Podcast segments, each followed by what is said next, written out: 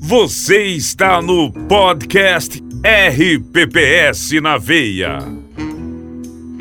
O programa das poderosas do RPPS. Um espaço para bate-papos inspiradores. Apresentação: Iliane Fonseca, Hélida Jerônimo e Joane Weinert. Poderoso. Boa noite para todo mundo, bom dia, boa tarde, porque esse programa nosso ele é escutado, é acompanhado em multiplataformas e o dia todo. E eu quero aqui, bom dia, em nome da revista FPS Brasil, agradecer pela oportunidade, dar as boas-vindas aí à Joane, nossa parceira nesse projeto da Investimentos FPS. Bem-vinda, Joane. Olá, boa noite para todo mundo. Vamos para mais um programa, então. É Com todas aí, as conexões corretas hoje. Hoje sim, hoje tudo redondinho, né, Joane? Uhum. Elida, também nossa parceira aqui, nossa sócia, como a Joana, nesse, nesse ideal aqui de conseguir essa bela história da RPS na B. Bem-vinda, Elida. Olá, boa noite a todos. É uma satisfação estar aqui com vocês e vamos lá para mais um programa RBPS na Veia. É isso aí nosso segundo programa e hoje um tema super pertinente, né? É, vamos falar sobre responsabilidade atuarial versus investimentos, porque a gente acredita que esses dois, esses dois canais, eles precisam sim traba é, é, trabalhar juntos, né? Precisam estar juntos, andar juntos. Então a gente está aqui é, justamente para estimular essa, essa prática, esse hábito. E a gente tem dois convidados super especiais aqui. Lauter Ferreira. Bem-vindo, Lauter. Seja é, de casa, viu? Aproveite o espaço. É, vou deixar você se apresentar, ao invés de eu apresentar você, porque o homem tem currículo extenso, gente. Pensa numa, numa topzera de convidado. Então, fique à vontade, Lauter. Bom, boa noite, boa noite, Iliane, obrigado pelo convite. Boa noite, Hélida, obrigado. Boa noite, Joane, obrigado também pelo convite. Boa noite, Rafael. É, bom, meu nome é Lauter, né? Trabalho na XP Investimentos, né? Na área de, de RPPS, né? Um projeto que a gente começou em 2016, né? Então já temos aí pouco mais de cinco anos de, de trabalho na XP junto ali com, com os RPPS. É, antes da XP trabalhei na Caixa Econômica Federal, 13 anos. Sou formado em Direito, especialista ali em Direito Tributário, apesar de de trabalhar com investimentos, né? É, fiz ali algumas graduações na área de investimento na GV e com o RPPS trabalho desde 2004, então já é bastante tempo. Então acho que resumidamente é isso. Boa noite a todos aí. Muito bom. Seja muito bem-vindo. E Obrigado. nós temos aqui também um outro convidado muito especial, um, um jovem, né, um menino muito experiente em RPPS, na área de atuária aí, Rafael Porto, da Lumen. Seja bem-vindo, Rafael. Fique à vontade, a casa é sua e se apresente aí para os nossos seguidores, os nossos amigos da FPS. Bom, boa noite. Primeiro, obrigado, né, Eliane, por esse elogio inicial aí. Eu acho que eu estou conseguindo enganar bem a idade. Isso é bom. Mas obrigado, Eliane, ele e Joane, pelo convite. Lauter também, obrigado pela parceria aqui. Acho que vai ser um tema muito relevante para a gente conversar. Investimento e atuária andam lado a lado, né, de mãos dadas. Vai ser um, um bom bate-papo. Me apresentando, então, sou Rafael, Rafael Porto, sou consultor da Lumens Atorial, é, já atuo também com regimes próprios de previdência social e entidades fechadas de previdência complementar desde 2006, é, em consultoria, também tive experiência dentro de uma entidade fechada de previdência complementar, que é a Quanta Previdência de Florianópolis, é, e vim prestando serviços desde então nesse mundo de previdência, e com a Lumens Atorial, desde o final de 2016, a gente já presta serviços é, tanto atuariais como também alguns projetos previdenciários para os nossos clientes, e vai ser uma satisfação tratar desse tema com vocês aqui. Muito bom. E vale destacar que nós temos aqui no, no, nos nossos bastidores, né, por trás aqui das nossas imagens, um cara super talentoso, Ícaro, é, do Pernambuco, que é nosso contra-regra, é nosso sonoplasta, é nosso tudo aqui. Então, gratidão, Ícaro, em nome da Joane, em nome da Elida, e meu nome também, por você ser esse cara parceiro nosso aqui, por porque sem você nós não conseguiríamos mobilizar tantos estados, né? Temos aí, o Rafael, você está em Minas, né? Belo Horizonte, isso mesmo. BH, o Lauter está em São Paulo, né, Lauter? São Paulo. Eu estou, eu estou em Goiás, em Catalão, cidade do interior. Elida está em Cuiabá, né, Elida? Cuiabá. E a Joane em Curitiba, né, Joane? Curitiba. Tá Curitiba ou Pinhais, Joane? Eu tô nesse momento em Curitiba. Ah. Mas então, para ser mais preciso, eu estou em Barueri, né? Que é onde eu fico minha casa. Curitiba, Pinhais, estou na divisa aqui. Se eu der um passinho para o lado, eu estou em Pinhais. Boa. É isso aí. Então a gente consegue conectar esse Brasilzão, né? Por conta da, da, da tecnologia e por conta desse, dessa ajuda aí importante do Ícaro. Então, gratidão, Ícaro. E gratidão a todos vocês que acompanham o nosso RBS na Veia. Né? Nós estamos com o podcast nos principais canais de áudio Estamos em multiplataformas, Instagram, Facebook, YouTube, para facilitar é, para que o Brasil todo, né? Para o Brasil não ter desculpa, ah, eu não vi. Então, assim, nós estamos em muitos canais. Então, fique à vontade para enviar sua pergunta, tirar sua dúvida, questionar o Walter e o Rafael. Eles estão aqui nessa uma hora, uma hora e trinta que ficaremos aqui batendo papo, justamente para ajudar a gente a né, desmistificar essa questão da, da, da responsabilidade atuarial, né, da preocupação que a gente tem que ter com a qualidade dos investimentos. Então, nós estamos aqui para isso. E aí, eu já quero é, começar é, perguntando para o Rafael. Rafael, sobre é, gestão atuarial, para você definir para a gente. Né? A gente sabe que é um tema é, muito discutido, muito debatido, muito importante. A gente quer escutar aí do seu coração, né? afinal de contas, para você, o que é gestão atuarial? Legal, essa é uma pergunta interessante porque, a, a, além de ser um tema de muita relevância, é um tema bem desconhecido, assim, por mais que a gente debata bastante sobre, sobre atuária né, nesse mundo previdenciário, ainda é um termo que não é muito familiar, especialmente aqueles que não atuam no setor, mas aqueles que atuam também, de certa forma, é, come, é, parece que começaram agora a se atentar um pouco mais para essa questão da gestão atuarial. Para iniciar a resposta, Eliane, primeiro eu vou afirmar o seguinte, gestão atuarial é muito mais do que cálculo atuarial, né? Se nós voltarmos há pouquíssimo tempo atrás, os gestores previdenciários, os mais diversos RPPS, estavam muito acostumados a se preocupar com atuário uma vez por ano. Eles se preocupavam com, a, com o cálculo atuarial para fins de encerramento do exercício, né? Que nada mais é que uma avaliação que se faz para se ter um diagnóstico do plano e verificar efetivamente se esse plano está saudável ou não, né? É, quando do encerramento do exercício. Mas isso é muito pouco quando se fala de gestão atuarial. É, eu tenho, eu tenho é, trazido até em, algumas, em alguns textos que eu venho escrevendo nessa área, inclusive para a revista RPPS do Brasil, para explicar que gestão atorial é algo que interpenetra todos os demais processos de um regime previdenciário. Ele não se limita ao cálculo atorial. Então, fazer gestão atorial é fazer gestão de tudo aquilo que pode, de alguma maneira, influenciar o resultado do plano e gerar, quem sabe, um desequilíbrio estrutural nesse regime. Então, a gente tem que preocupar com vários fatores. A gente tem que preocupar com a gestão previdenciária em si. A gente tem que preocupar com, com os riscos operacionais de um cadastro equivocado, de uma base de dados que não está completa e consistente.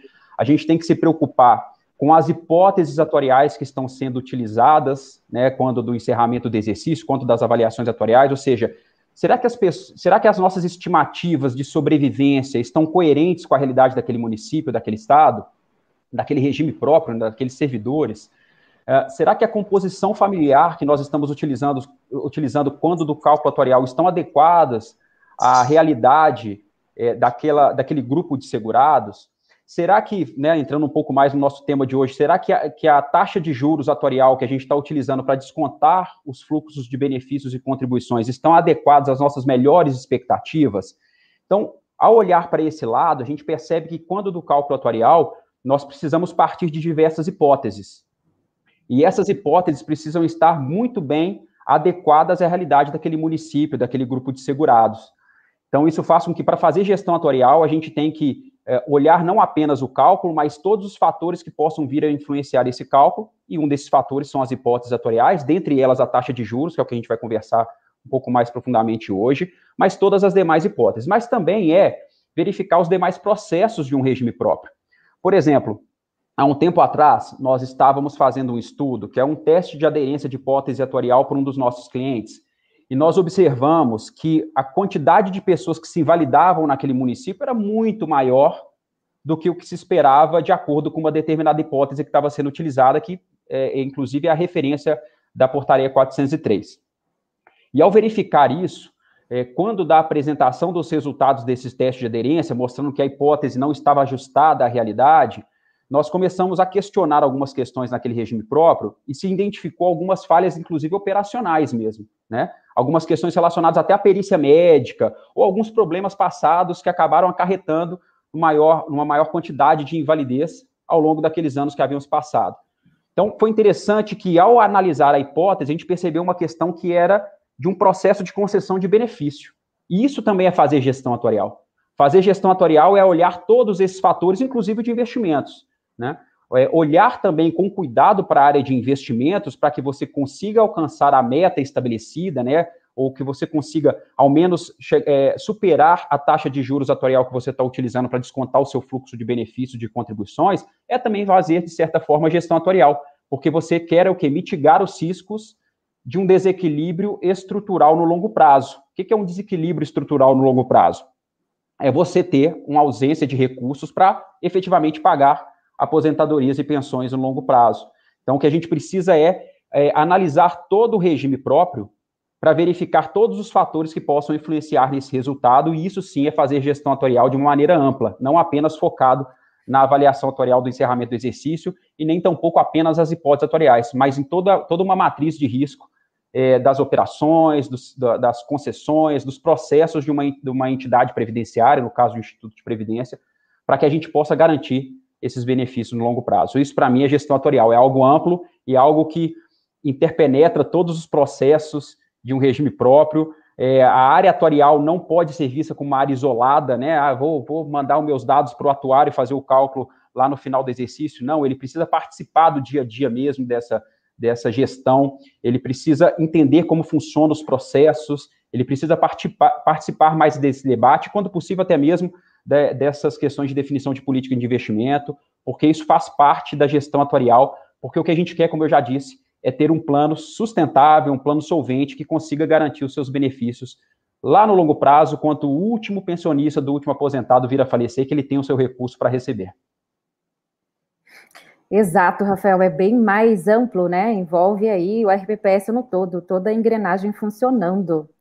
É, e aí, eu quero te perguntar, Rafael, qual que é a conexão da gestão atuarial com a gestão de recursos financeiros do RPPS? Já estamos aqui hum. na responsabilidade atuarial e investimentos, e aí precisamos saber qual é a conexão que tem aí entre as duas áreas. Bacana. É uma conexão forte, assim, eu acho que elas andam lado a lado, né? E aí foi interessante, inclusive, o, o tema né, dessa, dessa live, né? Falar é, responsabilidade atuarial versus investimento, isso é provocativo, porque na prática é, são duas áreas que efetivamente precisam andar lado a lado. E aí, para responder a pergunta né, mais diretamente, eu diria o seguinte: qual é o objetivo, qual é a finalidade de um regime próprio de previdência social? É alcançar a máxima rentabilidade? Esse é o objetivo de um RPPS? Independente de risco que ele venha a correr, é alcançar a máxima rentabilidade? Ou, por outro lado, é correr o mínimo de risco possível, do ponto de vista de investimento? É, quando a gente analisa um RPPS, o seu fim é previdenciário, é pagar benefícios no longo prazo. É garantir que as contribuições que estão ingressando vão ser bem geridas para pagar benefícios no longo prazo. Então, quando a gente olha isso, a gente percebe que o investimento não é o fim, o investimento é o meio. E é o meio para quê? Para favorecer a viabilidade de se pagar benefícios no longo prazo. Né? Então, quando a gente fala em gestão atuarial de investimentos, há uma conexão muito forte. Por quê? Porque enquanto o atuarial está olhando o passivo do RPPS, a gestão dos investimentos está cuidando da, do, do ativo do RPPS. Então, nós atuários temos como responsabilidade é, diagnosticar o RPPS para verificar qual é o passivo. O que, que eu quero dizer com isso? O quanto o RPPS tem de obrigação frente aos seus segurados, o quanto ele vai pagar de benefícios de hoje até o último pensionista do último aposentado vir a falecer. É para isso que existe a gestão atuarial, a, a ciência atuarial, para conseguir projetar no longuíssimo prazo, com as melhores hipóteses possíveis, o quanto o RPPS tem de é, de ter de recursos e o quanto ele precisa alcançar para pagar esses benefícios no longo prazo. E, naturalmente, para fazer isso, nós atuários precisamos partir de hipóteses, como eu já mencionei, e uma delas, talvez a mais importante, é a taxa de juros atorial. O que é a taxa de juros atorial, né, como está definido lá na portaria 403? É a taxa de juros que nós vamos utilizar para descontar o fluxo de benefícios projetados a valor presente. Então, nós acreditamos que um determinado segurado vai se aposentar com 60 anos e vai sobreviver de acordo com uma determinada taxa, ano após ano, até vir a falecer, lá com seu, vamos, vamos ser é, otimistas aqui, com mais de 100 anos. Nós vamos trazer todos os seus benefícios a valor presente. E ao trazer a valor presente, a gente vai descontar, é, além das diversas probabilidades daquela pessoa estar viva para receber aquele benefício, nós vamos também descontar uma taxa de juros, que é o quanto nós esperamos que aquele RPPS vai conseguir rentabilizar no longo prazo. E é aí que as coisas começam a conversar. É, nós, atuários, não podemos utilizar hipóteses que não estejam condizentes com a realidade, especialmente daquele RPPS.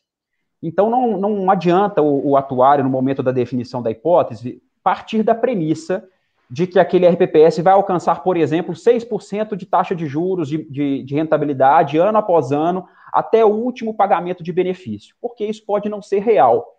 Né? Então, o que a gente precisa, casando as duas coisas, num primeiro momento, é avaliar isso. Qual é a hipótese mais adequada a ser utilizada para esse desconto de passivo, é, para trazer a valor presente esse passivo do RPPS?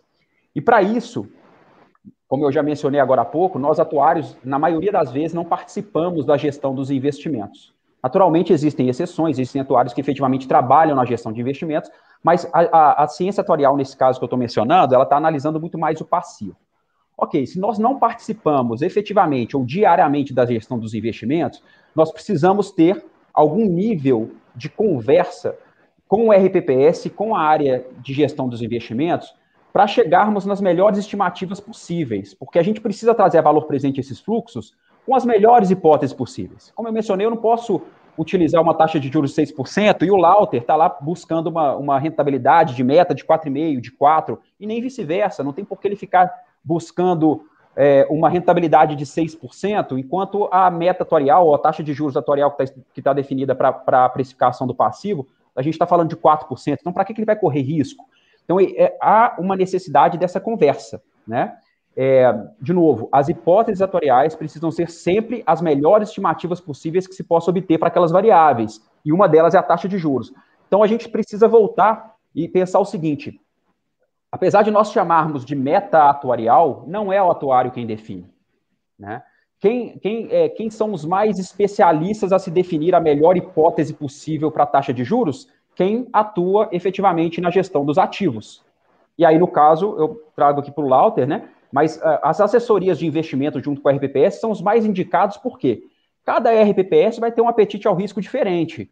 Existem RPPS cujo conselho é muito conservador, não quer, por exemplo, investir em renda variável. Opa, para esse RPPS, talvez a hipótese atuarial que deva ser utilizado, que vai se refletir numa meta para se alcançar de rentabilidade, é uma.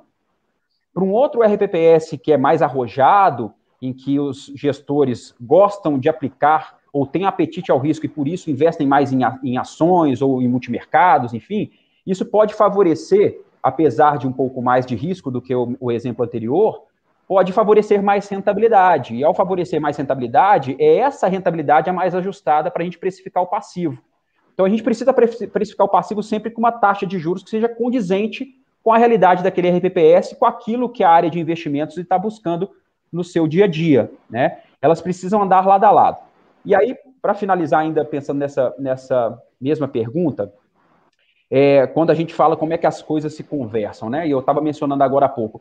Faz sentido a gestão de investimentos ficar procurando uma rentabilidade de 6%, por exemplo, enquanto que o passivo do RPPS está precificado a 4,5%, a 5%, é, ou o contrário, faz sentido a área de investimento ficar procurando 4,5 enquanto o passivo está precificado a, a 5,5? Não faz muito sentido. A gente precisa sempre procurar aquela meta. Mas mais do que isso, é, faz sentido, é, buscando a máxima rentabilidade possível, eu comprar um título que vai vencer em 2050, 2055, se o meu passivo, se a minha estrutura demográfica de segurados exige um pagamento mais antecipado desse passivo, eu tenho que pagar benefícios em 2035, 2040, né, numa uma grande escala. Então, o que eu preciso? Eu preciso investir recursos que busquem a melhor rentabilidade possível dentro do nível de risco que eu gostaria de assumir, mas que também tenha um vencimento é, aderente à minha necessidade do passivo, né? É, Para isso existem estudos, até a, LM, que é o que já, tem, já vem sendo falado agora mais recentemente, a RPPS, que as entidades fechadas de previdência complementar já usam há mais tempo, mas a ideia é essa, né? As coisas começam a se conversar muito quando se faz esse tipo de estudo.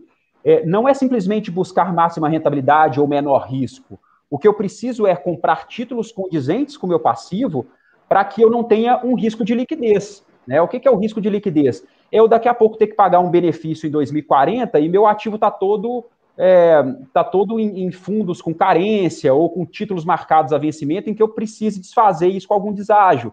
E aí com isso eu perco dinheiro. Então as coisas começam a se conversar aí, na medida em que, para fazer a gestão dos ativos, eu olhe para o passivo, enxergue essa curva de passivo, quando eu vou pagar os benefícios, em qual montante eu vou pagar esses benefícios, e eu busque uma otimização da minha carteira para que eu tenha vencimentos condizentes com esse passivo. Então, as coisas se conversam e conversam muito. O ideal é que se conversasse sempre mais, porque são áreas que precisam andar lado a lado e de mãos dadas na gestão do RPPS. Meu Deus, eu acho que eu podia ficar aqui a noite inteira ouvindo a explicação. Sim. Você vê como é que as coisas andam juntas, né? Às vezes a gente olha, às vezes a gente olha como setores muito separados, a área de uhum. investimento, a área atuarial, né? E aí, é, na medida em que a gente vai conversando, a gente percebe o quanto as coisas se conversam, o quanto a gente deveria estar mais presente nesses debates, né? De gestão de ativo e gestão de passivo, precisam andar lado a lado. Né? Me junta bastante. Eu queria até fazer uma pergunta para quem está vendo a live. Quem que está vendo a live que trabalha com investimentos que já olhou o cálculo atuarial do Instituto? Alguma vez? Não precisa nem ter entendido, só que já olhou. Ou sabe se não, entendeu, se não entendeu, pode perguntar que o atuário tem que explicar, né? São poucos que têm essa curiosidade de fato, né? De olhar um cálculo. Sim. E por mais que, que às vezes fala, ah, é complexo demais, tem as tábuas uhum. lá, como que eu vou entender? Mas se você pegar, assim, algumas coisas dá para se entender, outras pergunta para o Rafael, né? Sim. Não, eu, eu, Olha, eu digo que tudo dá para entender, é só ter paciência que, e dá para explicar, tá? Não é nada, nem nenhum bicho de sete cabeças. Eu acho muito mais difícil a área de investimento aí que o Lauter vai falar do que a área atuarial. só tá pegando. Bom, eu, eu, eu, só concordei com você aqui, viu? Não, não discordei de nada. Só pegando um gancho, Rafael, é, na matéria da Veja dessa semana, não sei se você chegou de ver, eles trouxeram que com a pandemia houve mais mortes do que nascimento. E aí eles, inclusive, falam um pouquinho da pirâmide, né? Isso daqui tantos uhum. anos, o reflexo que isso terá, é, principalmente na gestão atuarial. E às vezes nós não paramos para pensar nisso, né, né, nesse impacto gigantesco que nós teremos aí mais para frente. Mas eles trouxeram essa semana, inclusive com dados, né, trazendo essa informação e o impacto na previdência, que daqui a muito tempo, né, é, terá poucas pessoas no, na vida laborativa que aí contribui né? com a RPPS, e aí exatamente é onde aumenta o déficit atuarial. É, recente, eu vi uma publicação de um, de um press release, acho que foi na semana passada, retrasada, é, onde já né, já estavam apresentando alguns estudos ali de uma, de uma potencial redução da expectativa de vida no Brasil, né, tanto ao nascer quanto nas uhum. idades mais avançadas. É, o interessante é perceber como é que isso vai impactar do ponto de vista real, né, quando a gente for analisar o RPPS. Então, vai depender muito, né, assim, é, existe um impacto que é um impacto mais real, né, então significa dizer o seguinte, ah, eu tinha uma quantidade de aposentados e pensionistas que vieram a falecer por Covid, por exemplo, em função dessa pandemia recentemente. Naturalmente, isso traz impacto real e imediato ao RPPS, né. Na medida em que o aposentado ou pensionista vem a falecer, a gente tem uma redução do passivo quase que, imediata, quase que imediata, não, imediata a partir do sim, momento do sim. óbito né? a não ser que ele gere uma pensão, e naturalmente pode, é, o passivo pode, pode se perpetuar para a família, né? É, mas, é, do ponto de vista hipotético, que impacto isso tem? É, naturalmente, se aquele RPPS utiliza, por exemplo, uma tábua do IBGE, como sendo a sua referência para fins de, de, projeção de longevidade, é, se o BGE fizer refletir isso nas suas próximas tábuas, naturalmente isso pode ter um impacto na próxima avaliação atuarial. Agora, para aqueles que efetivamente fazem algum estudo estatístico para verificar qual que é a tábua mais adequada à realidade, é, sinceramente, eu não sei se, se a gente vai efetivamente ver um, um, um, impacto nisso. Por quê? Porque a gente vai perceber, talvez, em um ano ou dois, um aumento da mortalidade, Mas considerando isso num histórico estatístico um pouco maior, de 10 anos, que é o que geralmente utiliza pra, a gente utiliza para fazer esse estudo, isso talvez não seja ainda significativo a ponto de um atuário tomar a decisão de recomendar uma tábua menos longeva. Até porque esse próprio press release que eu havia mencionado, que foi publicado, diz que nós tivemos uma redução da expectativa de vida de aproximadamente dois anos ao nascer, de um ano e meio aproximadamente a partir de 65 anos, mas que a recuperação é, dessa expectativa de vida vai ser muito mais rápida. Então, ou seja, é, a partir do momento que a pandemia se vá, né? A partir do momento que a gente consiga superar essa, essa, essa crise, né? É, nós retomamos, segundo o estudo, ao patamar de expectativa de vida que nós tínhamos em 2013, se eu não me engano, em alguns estados retroagiram até mais. Mas quando essa pandemia finalizar, as taxas de mortalidade tendem a voltar à normalidade, né, ao, ao, antigo normal, e talvez ao não novo normal, mas o antigo normal. E se voltar a esse normal antigo, é, naturalmente a expectativa de vida vai voltar mais rapidamente àquele patamar que nós tínhamos antes de 2020, né, quando começou toda, toda essa crise que nós temos no Brasil agora. Então, assim, eu não, eu não acredito que a gente vá é, vir a recomendar uma, uma alteração de tábua para uma tábua menos longeva, porque a gente acredita que a longevidade vai ser retomada e a gente precisa, inclusive, ter um pouco de conservadorismo nesse sentido. Se a gente projeta, é, se a gente traz a valor presente benefícios que estão sendo pagos é, em 2050, 2060, 2070, daqui 100 anos, né, é, nós não podemos partir da premissa de que a mortalidade que foi altíssima é, é, no Brasil em 2020, agora 2021, abril, agora a gente teve talvez o pior, talvez não, foi o pior mês que nós tivemos desde o início da pandemia, a gente não pode acreditar que isso vai se perpetuar ao longo dos próximos 100 anos para descontar esse passivo a valor presente. Então a gente tem que ter cautela nisso. Né? Então pode existir, de novo, né, para resumir o que eu disse, pode existir um impacto real na medida em que as pessoas faleceram e por isso tiveram uma redução do passivo naquele RPPS especificamente, mas do ponto de vista hipotético a gente vai ter que ter um cuidado maior para não sair é, sugerindo a, alteração de uma hipótese para algo menos longevo do que o que a gente tinha, porque, como eu disse, a, a, tendência é nós recuperarmos rapidamente assim que finalizar a pandemia, que a vacinação estiver é, sendo, é, sendo mais efetiva, né? Que a gente consiga recuperar a expectativa de vida e, com isso, conseguir projetar, e que bom, né? Uma, uma longevidade é, grande para todos nós. É isso mesmo. Assim, assim Excelente explicação, né? É pensar a longo prazo em todas as hipóteses. Ô, Érida, posso trazer só um parênteses aqui eh, na pergunta anterior que você fez? Se algum RPPS já tinha pensado sobre isso. É, recentemente, um cliente nosso mandou para a gente uma, um, um, e-mail que eu achei interessantíssimo. Né? Não é a primeira vez que eles fazem isso. E, e para mim, eles são uma referência muito boa de gestão, gestão atorial, gestão previdenciária. Eles nos mandaram e-mail dizendo o seguinte: olha, é, Rafael, Guilherme, né, entrar em contato com o Guilherme especificamente, que é o, que é o, que é o consultor da Lumen também, dizendo: olha, nós queremos comprar alguns títulos públicos e marcarmos a vencimento. E a gente precisa saber se a compra dessa quantidade de títulos públicos e marcar a vencimento está condizente com o nosso passivo, de acordo com o fluxo atorial que foi estabelecido por vocês, que foi é, projetado por vocês. Isso é muito interessante. Ali já tem a semente de perceber que é, eu não posso simplesmente comprar um título público por melhor que seja a rentabilidade dele para vencer em 2050, 2055, se eu vou precisar desse dinheiro antes. Então, ela, ela, ela já começou a perceber que a gestão dos investimentos anda lado a lado com a gestão atuarial, e isso é muito importante. Eu estou vendo, inclusive, aqui na, na, nos acompanhando aqui o Rodrigo também, que é aqui do RPPS de BH, que é, ele é atuário e trabalha na área de investimento lá do RPPS, e também tem esse, esse olhar bem cuidadoso para que o, o, ativo seja sempre é, investido pensando no passivo, né? Isso é muito interessante.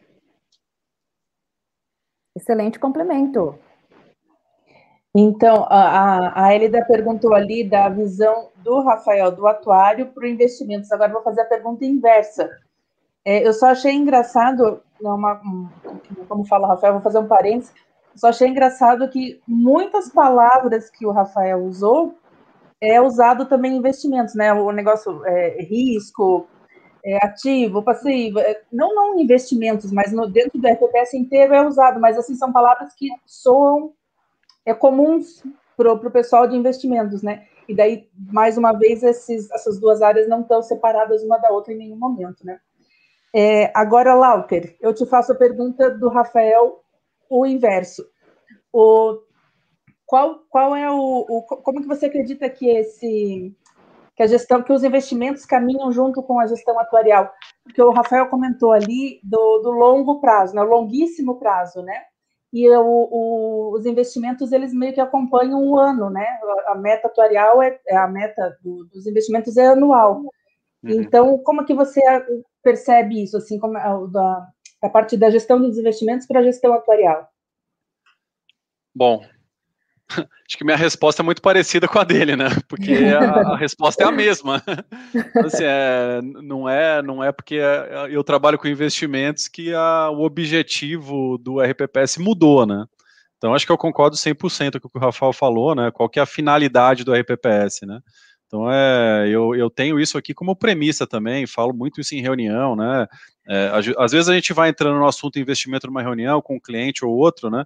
E você vê que, ah, mas o que, que rende mais, o que, que dá mais dinheiro, como é que eu rentabilidade? E assim, a gente sempre tenta trazer de volta essa visão previdenciária, que é o que realmente é o mais importante, né?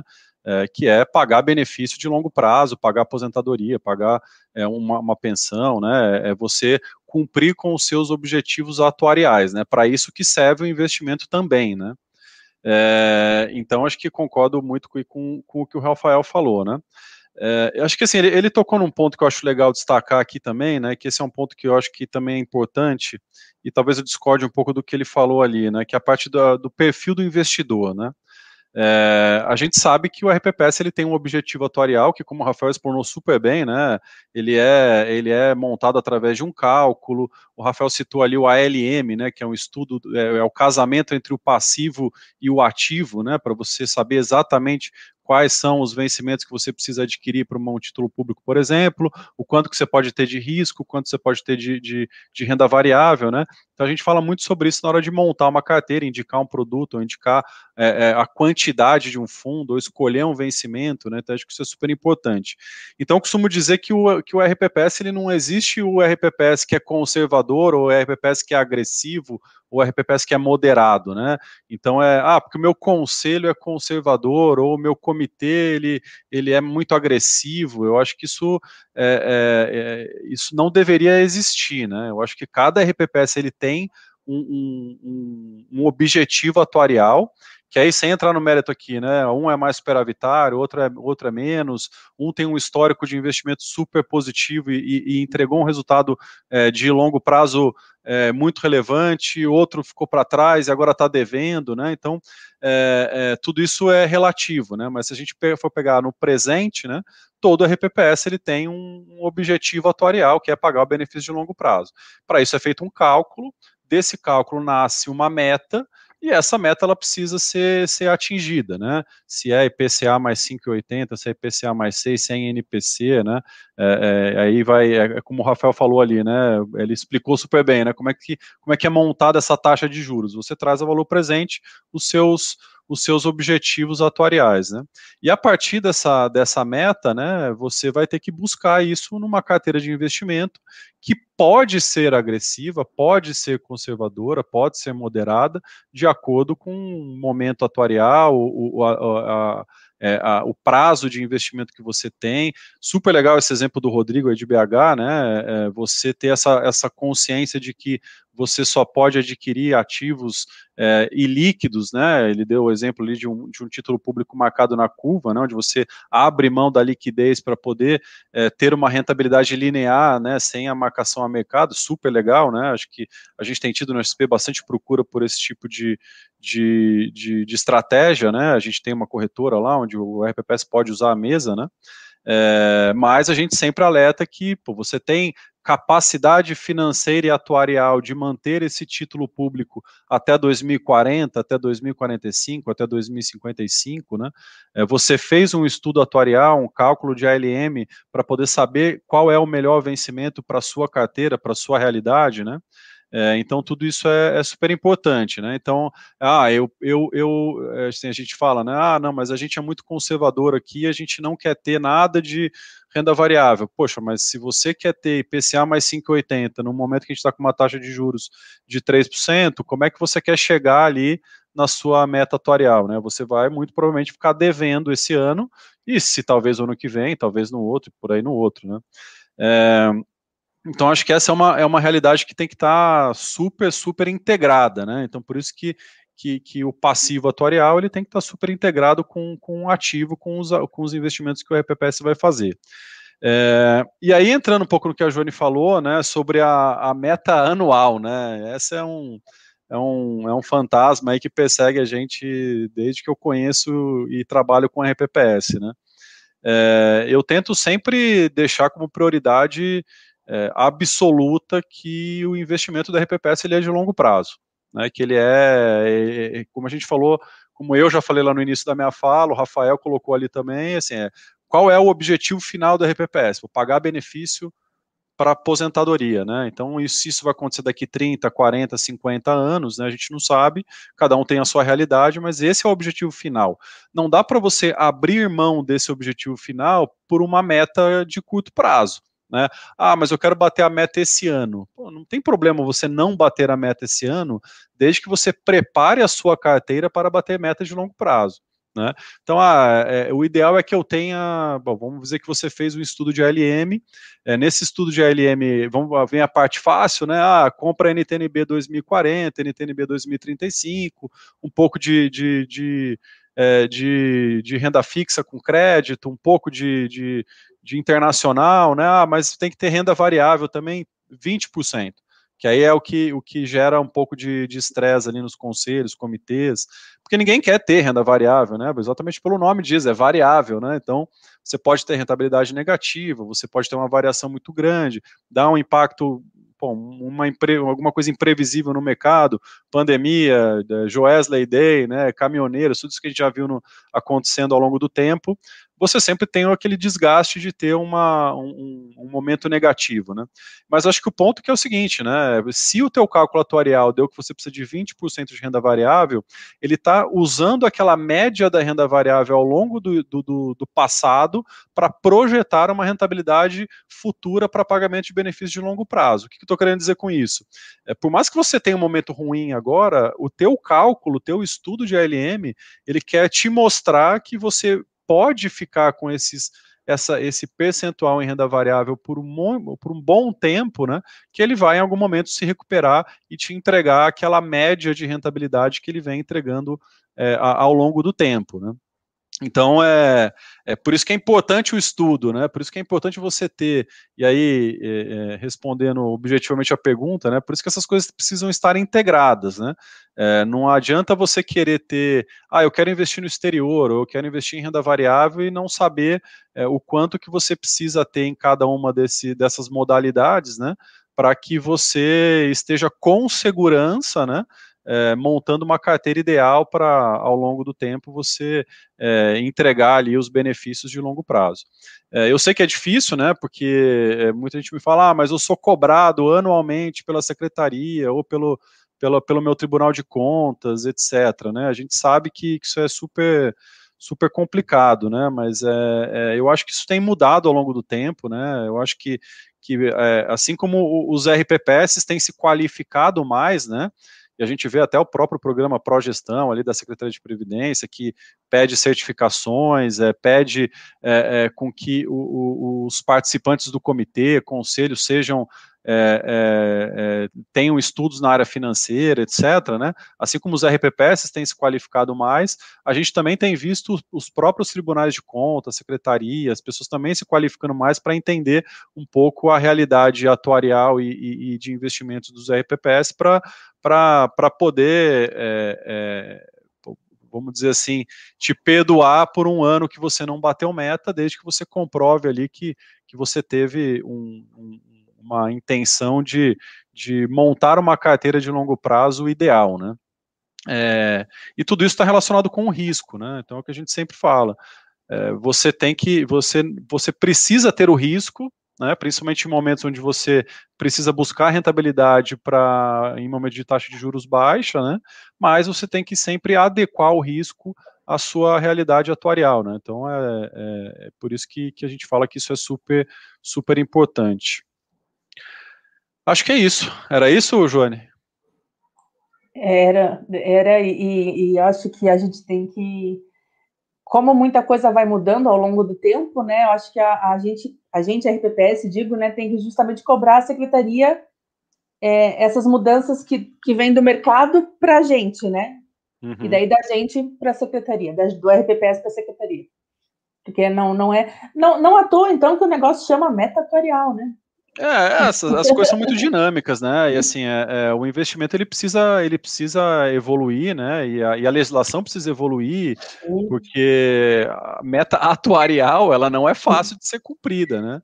Então, assim, é, os benefícios eles precisam ser pagos, né? É, a inflação atualiza esse, esse, esse recurso, né? Naturalmente, você precisa ter uma atualização de inflação, né, para pagamento de benefícios, para que o aposentado não perca poder de compra, né? A gente sempre fala isso é super importante, né? Quando a gente fala aí, por que, que IPCA e NPC? Pô, não posso fazer uma poupança hoje e acreditar que ela não vai render nem o mínimo que a inflação, né? Porque assim, senão eu estou perdendo dinheiro, né? É, na XP vocês devem ver, né? A gente tem uma. A XP é muito atuante na, na, na no varejo, né? Que a gente fala pessoa física, né? A gente é, é, é, é, muito lutador contra a poupança, né? A poupança é aquela que a gente deixa ali na caderneta e tal. Por que, que a gente fala isso, né? Porque hoje a poupança ela perde uhum. dinheiro, né? Ah, mas por que, que perde dinheiro? Eu deixo meu dinheiro guardado ali na uhum. poupança, ele rende um pouquinho todo, todo mês, né? No aniversário da poupança, ele. Porque a inflação tá, ela tá subindo mais do que o seu investimento está subindo na poupança. Ou seja, você botou 100 reais hoje na poupança que você comprava, sei lá, um, um fone de ouvido. Amanhã, daqui um ano, esse fone de ouvido está 120 e a sua poupança você está com 110. Você não compra mais a mesma coisa né, com o dinheiro que você guardou, né? Então é, é, é, por isso que a gente fala, né? Vou até te antecipar uma pergunta aqui, Joana, que você, que você me, me mandou aqui, né? Se bater a meta, é, é, como é que é aqui?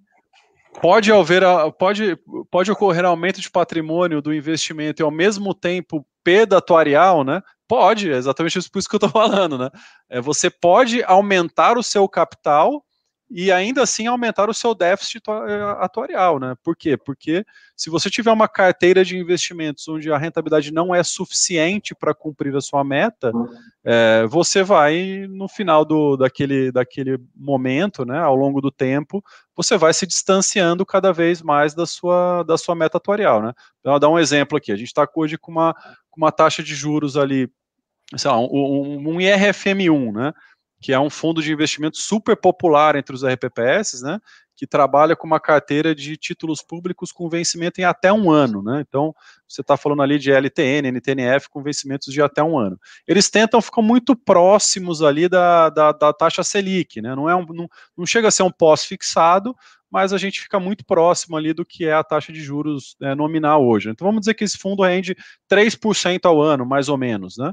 É, é, na, na, atual conjuntura de Selic que a gente tem, né? Se você precisa de PCA mais 6%, vamos, vamos fazer uma conta de padeiro aqui, que o PCA está 4%, e você precisa de 4 mais 6, você precisa de 10% ao ano, se a sua rentabilidade é de 3%, você vai ficar devendo 7% para cumprir a sua meta naquele ano, se passar mais um ano é mais 7, mais 1 e mais 1, né? Você está rentabilizando o seu dinheiro, né? Você está rentabilizando o seu dinheiro em 3% todo ano né? Mas sua meta é 10. Né? Você, quanto que você ficou uhum. devendo ao longo do tempo, né? É, e deixando de rentabilizar aquilo, né? Então, acho que isso, essa é a, é a, consciência que o RPPS precisa ter, né? A finalidade do investimento é, e, e, o cumprimento de meta para pagamento de benefício de longo prazo. Porque se chegar lá na frente, não vai ter dinheiro, né? E, pô, e aí eu, uhum.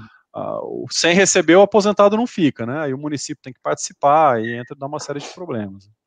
Por aí vai, né? E por aí vai os problemas. Por aí vai, João, Vocês me permitem algumas provocações aqui, que eu achei bem interessante essas últimas perguntas aqui que, a, hum. que a Joane fez. É, quando você fala metatorial, né?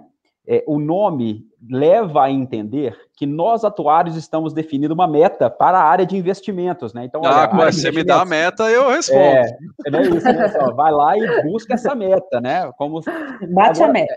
Talvez a gente precise questionar aos RPPS como essa meta está sendo definida.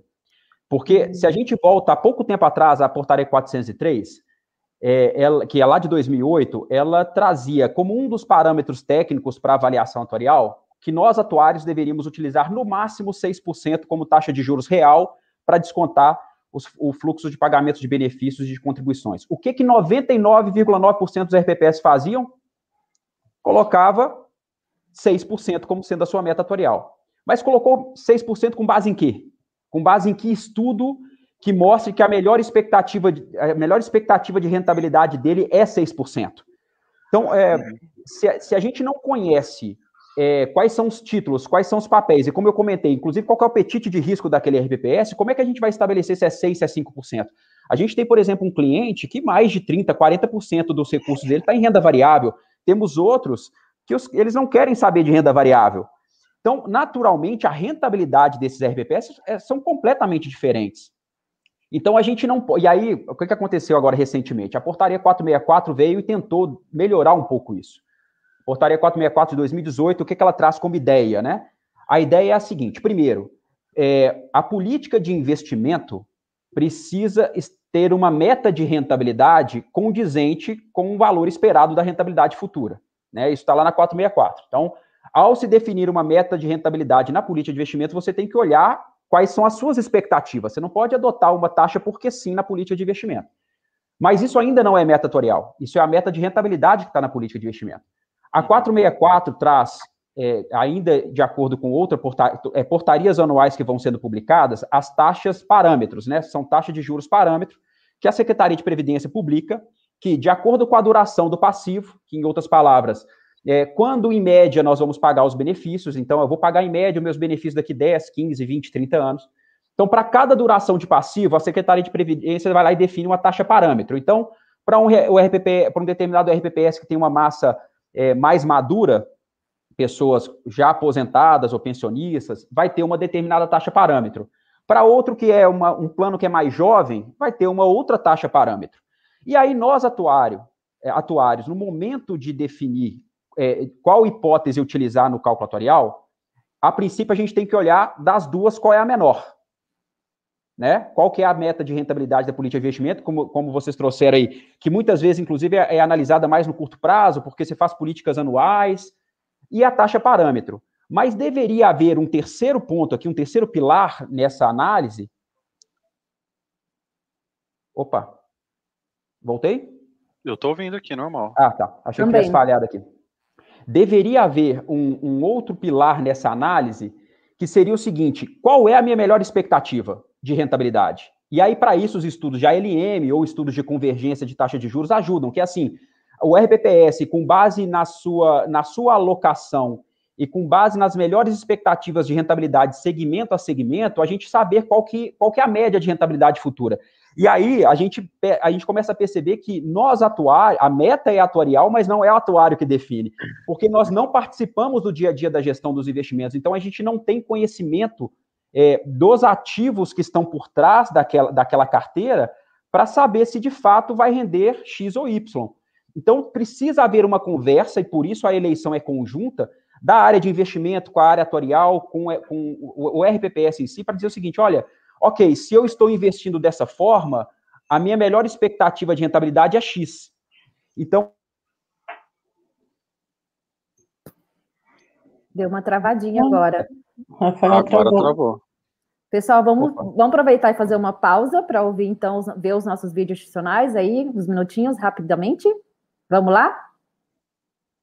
Informação, inovação, responsabilidade, ética, amor, parceria, conexão. A revista RPPS do Brasil está no mercado desde 2010, buscando sempre informar, orientar e propiciar conexões entre os agentes envolvidos com o segmento RPPS. Conectamos com o Brasil Previdenciário, aproximamos as distâncias, buscamos soluções em informação. Amamos o que fazemos. Poderosa, Poderoso, para nós, gerar conexões vai muito além de informar. Revista RPPS do Brasil, a revista que esteve sempre com você.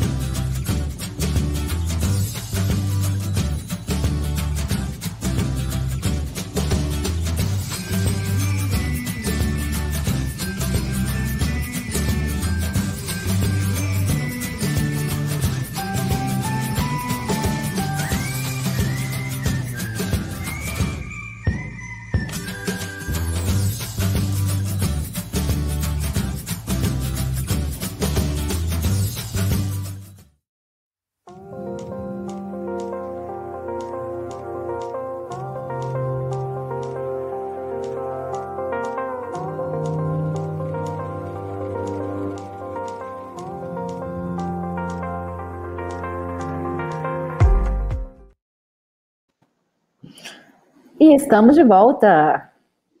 Falhou a minha conexão. Eliane, nós estamos ouvindo. Tá mudo. Opa, opa, opa. Não. Agora sim? Deu. Agora sim. Estava no mudo mesmo. Maria estava fazendo janta, estava fazendo barulho, eu pus no mudo.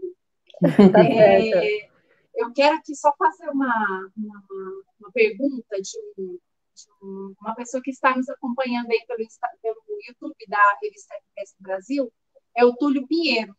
Ele é atuário e ele pergunta para você, Lauter, se existe título público pagando inflação mais 4%, com previsão aí para 2030, 30, sendo investimento mais seguro, logo com menor rentabilidade, como não é possível alcançar a meta atuarial de IPCA mais 5,42%, os outros produtos não compensam? Compensam. É, pô, boa, boa pergunta. Um abraço pro Túlio. É, não, tava, eu tô com, com o YouTube aberto aqui, eu já tinha lido e até, ia até responder a dele mesmo. É, acho que assim, é, concordo 100%, e até a gente tem falado muito sobre isso, né? É, e essa é uma discussão que a gente sempre tem com, com alguns clientes quando querem comprar título público, marcar na curva, né? Porque, assim, a gente sempre indica é, ter uma carteira própria de títulos públicos, né? É, primeiro porque é mais barato, né? Na XP a gente não cobra custódia, outros lugares também não cobram, né? Outras instituições financeiras também não cobram. É, você não paga a taxa de administração do fundo, taxa de auditoria, CVM, Ambima, tudo aquilo que está embutido dentro de um fundo de investimento. É, você tem a vantagem de comprar exatamente aquele vencimento que você precisa para sua carteira, né? Então, até como, como, como a gente vinha falando aqui dos estudos atuariais, né? É, quando você faz um cálculo, normalmente ele vem ali é, onde é a sua maior necessidade atuarial. Né, o Rafael colocou ali no começo um ponto super bom. Pô, você tem capacidade de ficar com um título até 2050? Né, você, ah, pô, se, se todo o teu passivo atuarial ele vence em 2040? Não, né? Então, depois que você tem o seu estudo na mão, né, e sabe exatamente os vencimentos que você quer, é muito melhor você comprar os títulos direto no vencimento exato, né? Porque hoje os fundos eles são uma composição, né? A gente sempre fala isso. É, se você comprar um fundo IMAB, vamos dizer que seu cálculo deu que você tem que ter é, bastante posição em NTNB 2040, 2035 ou 2030, que é a que o Túlio usou aqui como exemplo, né? O seu estudo deu que você precisa ter NTNB 2030. É, onde é que você encontra a NTNB 2030 em fundo de investimento? Ou você compra um fundo IMAB, né, os fundos abertos, né? Ou você compra um fundo IMAB, né, onde você vai ter a composição inteira do índice, mas aí você vai ter que levar toda a curva, né? A B24, a B23, a B35, a B40, a B55, ou você compra uma B5, né? Que são aqueles de mais com, com papéis é, com mais de cinco anos para vencimento, né? E aí você acaba ficando na volatilidade daqueles papéis mais longos. Então, para você encontrar a sua B30, né? Que é aquela que você precisa, que veio no teu cálculo, o ideal é que você compre direto, né? Então, eu acho que esse é o primeiro ponto. E a outra vantagem é que você pode marcar na curva, né? Você, você foge daquelas oscilações de, de, de curto prazo, né? Que a gente chama de marcação a mercado, né? Então, pô, eu marco a mercado, então se a, se a taxa de juros subiu, né? Que a gente chama de abriu a curva, né? Você teve um momento ruim no mercado, a taxa de juros subiu, é, é, aquele título teve um aumento de taxa, automaticamente o PU dele, né? O preço unitário é, perdeu o valor, né, você tem cota negativa nos fundos de investimento. Na curva você não tem isso, né, tanto por bem quanto por mal, né? Se a taxa estiver caindo, o PU estiver aumentando, subindo bastante, você também não tem aquela, aquela incorporação na sua cota. Mas a vantagem é que se você tem num estudo atuarial que carregar papéis até 2030, você pode comprar aquele direto do, na, na, na, B30. Ah, mas aí vamos para o ponto do Túlio. Ah, mas a taxa está IPCA mais 4 e minha meta é IPCA mais 5,80 poxa, é, mas é, ela está valendo para todo o mercado, né? Você precisa, pela 3922, ter uma posição relevante da sua carteira em títulos públicos federais, seja em carteira própria, seja via fundo. Né? É, então, assim, não é porque você não vai comprar um título público IPCA mais 4 que você vai comprar um, um IMAB e ele vai bater sua meta, porque ali dentro do, do IMAB ele também tem títulos públicos que estão pagando IPCA mais 4, é a mesma coisa. Né? A diferença é que você vai ter outros vencimentos que talvez você nem queira ter para sua para sua para seu objetivo atuarial. Então, assim, é, é, é, óbvio, ah, mas então eu vou ficar devendo 1,8 é, para minha meta atuarial. Onde é que eu vou buscar esse 1,8 de diferença? Em outros tipos de investimento que rendam pouco mais, né? Então você vai ter que montar uma composição em renda variável, em fundo de investimento no exterior, em multimercado, onde você vai buscar essa diferença. Por que, que isso é legal, né? Por que, que a gente acha isso válido? Porque você tira da frente a volatilidade da renda fixa, né? Trava sua renda fixa numa curva linear, né, onde você não vai ter aquele perigo da oscilação da marcação a mercado e vai se preocupar só com aquela parte de renda variável, multimercado internacional, onde você vai buscar aquela sua, aquela sua diferença de rentabilidade. Né? Então, é, é respondendo assim o Túlio objetivamente, sim, é possível bater meta atuarial você comprando um título público é, de uma NTNB 2030 pagando IPCA mais 4, desde que você monte uma, uma, uma, uma outra parte, uma outra parcela da sua carteira em investimentos que vão é, te suprir esse um e pouco de diferença que vai faltar para a sua meta. Era isso. Respondi, Fala. Túlio, dá um joia aí no, no, no comentário. Lauter, falando em bater meta, aí eu te pergunto, Bater a meta nos investimentos significa diminuir o déficit atuarial? Essa é complicada, né? Não necessariamente. É. Né? É, é, a gente espera que sim. Se você fizer um superávit atuarial de longo prazo, né? Você vai ao longo do tempo, em tese, diminuindo o seu déficit, né? Mas é, o déficit ele não depende só dos investimentos. Acho que aí vai muito mais o que o Rafael colocou ali no começo, né? Muito bem, né? É, você tem muitos outros fatores que, que são mais relevantes do que o investimento na hora de você ver se você tá, você tem déficit ou não tem déficit atuarial, né?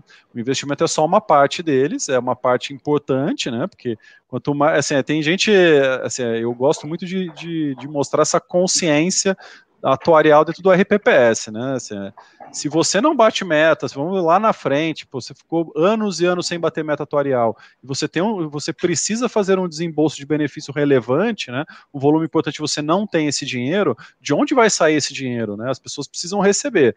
Normalmente, quem é coparticipante, né, co-obrigado a fazer esse pagamento é o ente público, né? É, ah, mas então tô tranquilo, né? Porque o prefeito vai lá e paga, né? Bom, mas isso vai sair do orçamento do município, né? Vai sair da saúde, da educação, do transporte, né? Você não tem mágica, não tem é matemática, é, é, é, é, dinheiro, né? Então é, é a, a, importância do, do investimento também está aí. Quanto mais você tiver resultado financeiro nos seus investimentos, menos você vai onerar o teu, teu ente público também, né? Então, assim, é, o investimento ele é uma parte disso, né? É uma parte importante, relevante. Fazer o seu papel na carteira de investimentos ela é importante, mas ela não garante que você vai diminuir ou zerar ou até é, entregar um superávit atuarial, né? Até porque tem outras, outros fatores relevantes que o Rafael pode falar até bem melhor do que eu aí. Acho que. Não, ah, chega... quer falar, ele tá com um cara que quer falar. Não, eu, eu é... gostei da pergunta e tô vendo até algumas respostas aqui. Ele ficou refletindo, gente. Não, é Pô, a gente vê a, vê a fumacinha ali na cabeça do Rafael. É, porque a, a, a, a boa notícia ou a má notícia o Lauter já trouxe, né? Que é, é a gestão dos investimentos é apenas uma, uma da, um dos lados né, da gestão atuarial. É, e aí, para isso, a gente precisa dividir, separar um pouquinho o conceito né, do que, que é uma perda atuarial, um ganho atuarial, e o que, que é um déficit ou um superávit atuarial. Se você bate a meta, ou você supera a meta que foi estabelecida lá, que foi utilizada lá no cálculo atuarial, você pode gerar, você está gerando um ganho atuarial, ou seja, você está superando a hipótese.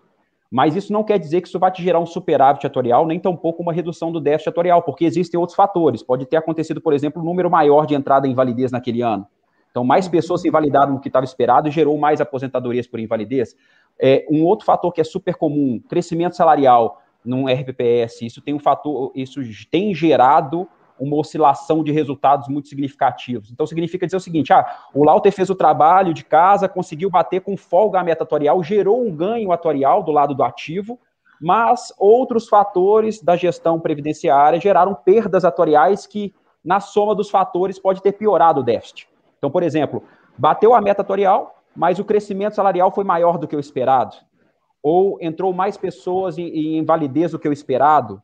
Né? Ou as pessoas sobreviveram mais do que esperado. Então, tudo isso vai formando um bolo de, de, de soma de fatores, né? De, de, de vetores que, no final das contas, isso vai se refletir no resultado.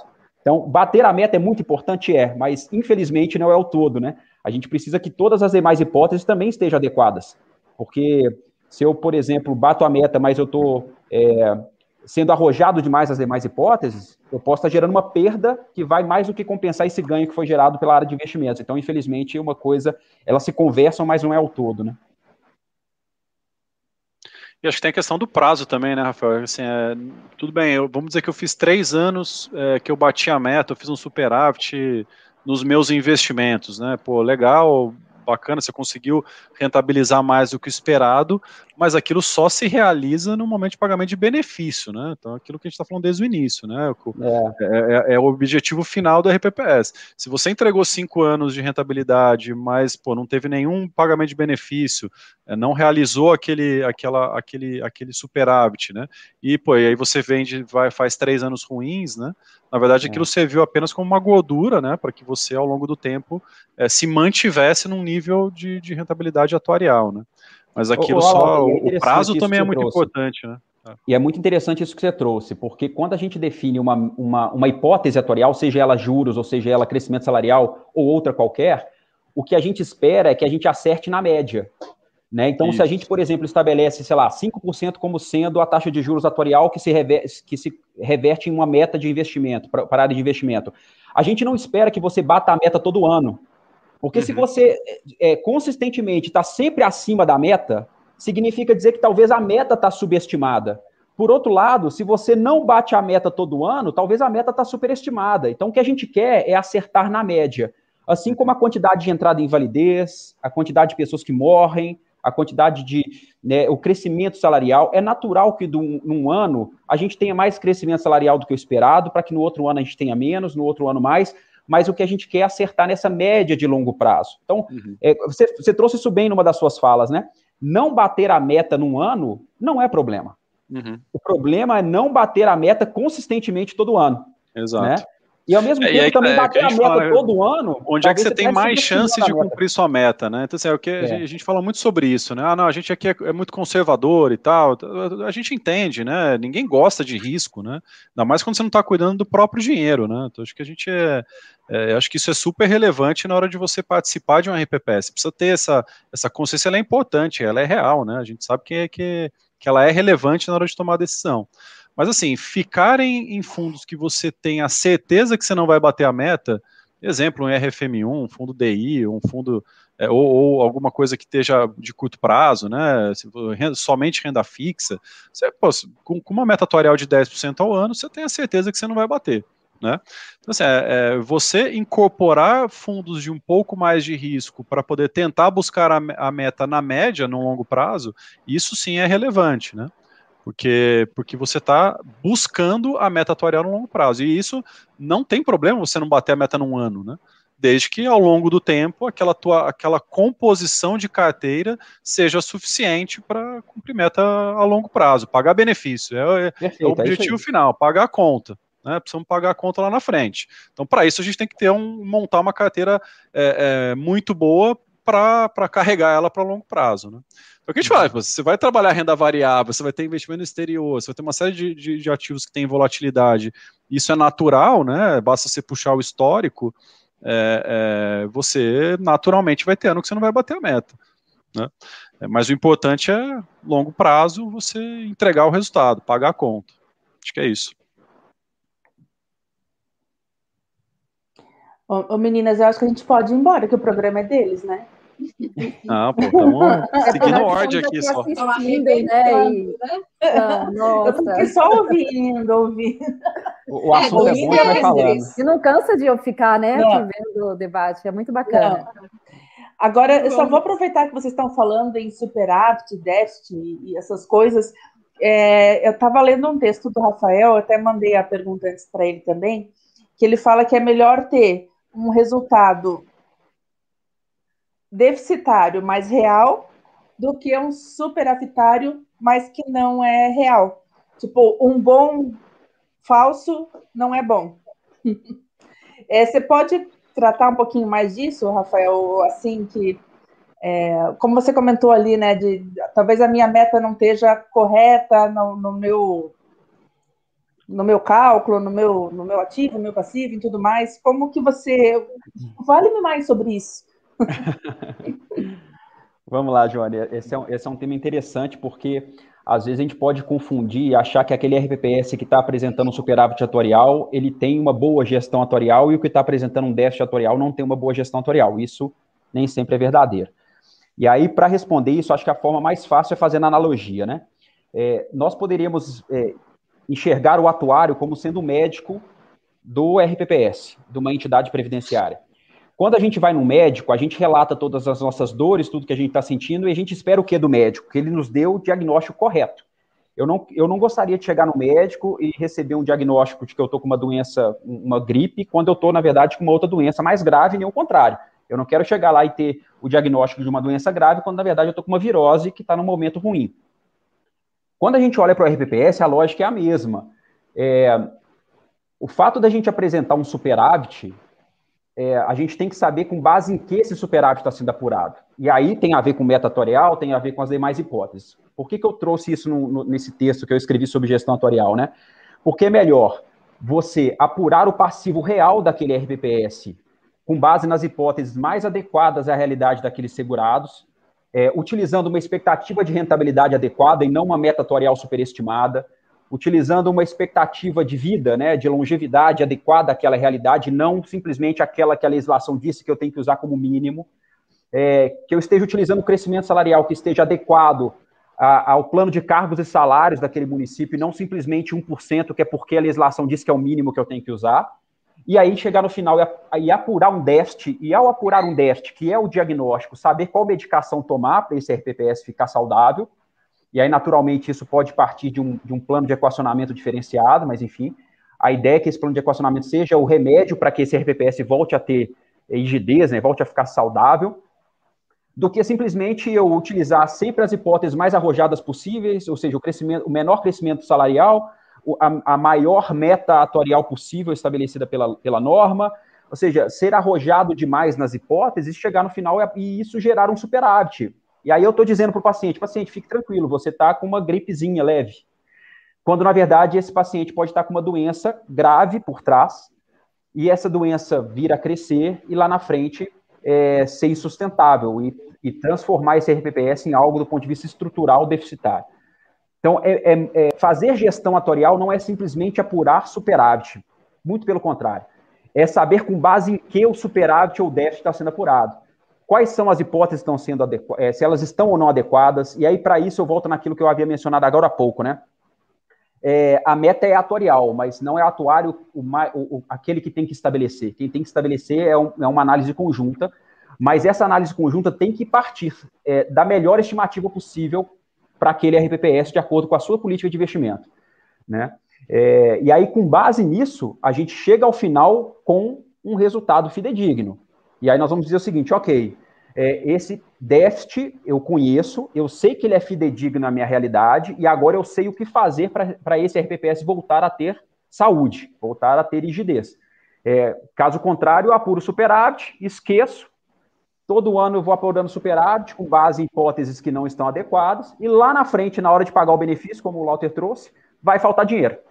Então, é melhor, a, a ciência atuarial é, aplicada à previdência, ela tem esse viés é, importante que é conseguir olhar o longo prazo, conseguir abstrair da realidade presente e olhar no longuíssimo prazo e identificar se ao final do fluxo vai faltar ou vai sobrar recurso. Se as hipóteses se confirmarem lá na frente vai faltar, eu estou falando em déficit atorial. Se as hipóteses se confirmando lá na frente sobrar recurso, eu estou falando de superávit atorial. Mas a ciência atorial é que nos permite olhar esse longo prazo e enxergar esse diagnóstico, né? Olhar além do alcance, como diz, né? Olhar lá na frente e saber o que pode acontecer. Se ao identificar um déficit atorial, em outras palavras, é aquilo que vai que nos mostra que faltaria recursos no longo prazo se nada for feito, a gente pode fazer algo no presente. Por isso que é interessante, apurar déficit nem sempre é negativo. Apurar déficit é fazer o diagnóstico e saber o que fazer daqui para frente. É muito melhor do que apurar, uma, é, apurar um superávit com uma hipótese que não está adequada. Então, para isso, é, essa foi a, a, linha que eu segui naquele texto que eu havia escrito, foi lá na revista RPPS do Brasil, né, que foi publicado, é, para trazer um pouco da importância do que está por trás do cálculo atorial, não simplesmente o resultado, que é o que muitas vezes os gestores estão preocupados. Ah, deu déficit ou deu superávit? Mas ok, com base em quê está dando superávit ou déficit? Isso é importante a gente sempre questionar e sempre debater. Muito bom. Bem, é bem, bem isso, não ficar pensando só bati a meta ou não bati a meta, tenho dinheiro ou não tenho dinheiro, o que, que eu vou fazer? Se eu não tenho dinheiro, o que, que eu vou fazer daqui para frente para ter? Né? Ou não. Ou posso ficar sentado esperando chegar a 40 anos que, que tá tudo certo. Pô, tem até uma, uma, uma, outra pergunta do Túlio aqui, que vai meio que em linha com isso que o, que o Rafael tá falando aqui. Não sei se vocês viram no YouTube, mas ele fala aqui, uhum. ó. É, e por que falam tanto que é difícil atingir a meta atuarial, sendo inclusive motivo para sua redução? É, não seria mais interessante a legislação reduzir aqui a concentração de título público? Mas, assim, mas acho que é mais interessante puxar um pouco para a primeira pergunta dele, né? É, eu já ouvi, acho que até o Rafael tem mais conhecimento que eu para falar, né, de, de gente querendo falar sobre redução da meta atuarial por conta da diminuição da taxa de juros, né? É, mas, assim, é, pô, eu lembro, na, na, XP a gente não tem cálculo atuarial, né? Mas quando eu trabalhava na Caixa, a, a, Caixa prestava o serviço de cálculo, né? E eu lembro muito bem, assim, de, de, cliente reclamando que, ah, não, mas eu quero um cálculo que dê menos, né? Eu, Poxa, mas o cálculo, ele reflete a sua realidade aqui atuarial, eu não posso botar menos do que o que está é, é, o que você tem de, de, de, realidade, né? Não dá para o número, a, a, a, meta não é não é uma opção de escolha, né? Ela depende aqui do quanto você vai precisar para pagar o seu benefício lá na frente, né? Então é, eu pô, gostei muito ali do que o, do que o Rafael colocou, né? Porque a realidade atuarial ela, ela depende da, da, capacidade que aquele, que aquele ente tem de, de, de, de entregar ali os benefícios lá na frente. Né? Então, aí, até respondendo o final do Túlio aqui, né, aí puxando um pouco para o investimento, eu até concordo né, que a, a, legislação ela precisa se atualizar de acordo com a realidade para que o EPPS continue tendo capacidade de, de bater as metas, né? Mas hoje a gente vê que a 3922 e até tem uma, uma, uma legislação já que a gente está aguardando ali a publicação dela desde o ano passado, né? Mas é, que, que acho que todo mundo sabe, passou por audiência pública, teve um grupo de trabalho é, em Brasília, né? Então várias pessoas participaram exatamente para tentar atualizar a 3922 para que ela permita que o RPPS é, faça é, alguns investimentos mais arrojados ou tenha um percentual maior ali em renda variável.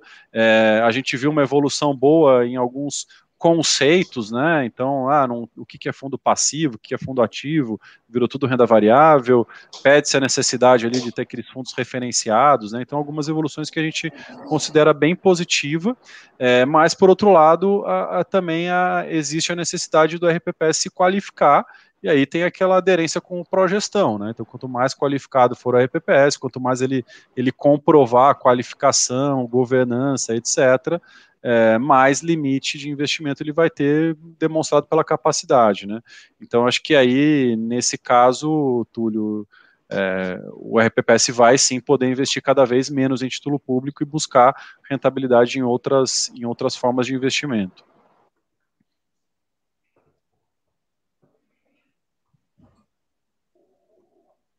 Muito bom.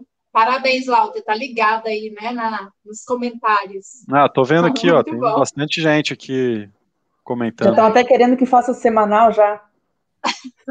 é, estão mesmo. Já recebi uma mensagem aqui também, agora pelo WhatsApp.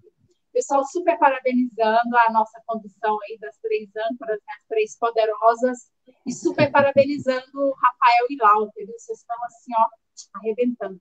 E eu quero aqui aproveitar para falar para o mercado né, de FPS, para Lumens, para a XP, que estão aqui com a gente, para todas as empresas do segmento, que nós temos esse canal aqui aberto para publicidade e marketing. Então, se vocês quiserem patrocinar o RPPS na veia, né, estimular o nosso, projeto, nosso projeto, né, ó, super amamos isso e a gente quer fazer um trabalho diferenciado para vocês, para as empresas, para as marcas que ajudam a fortalecer o regime próprio do Brasil então, estamos juntos e vocês agora vão ver aí um videozinho nosso, né, das nossas empresas aqui, das três responsáveis pelo RPS na veia. Enquanto isso, vocês tomam água a gente volta repetir. RPPS na veia. Bate-papos inspiradores.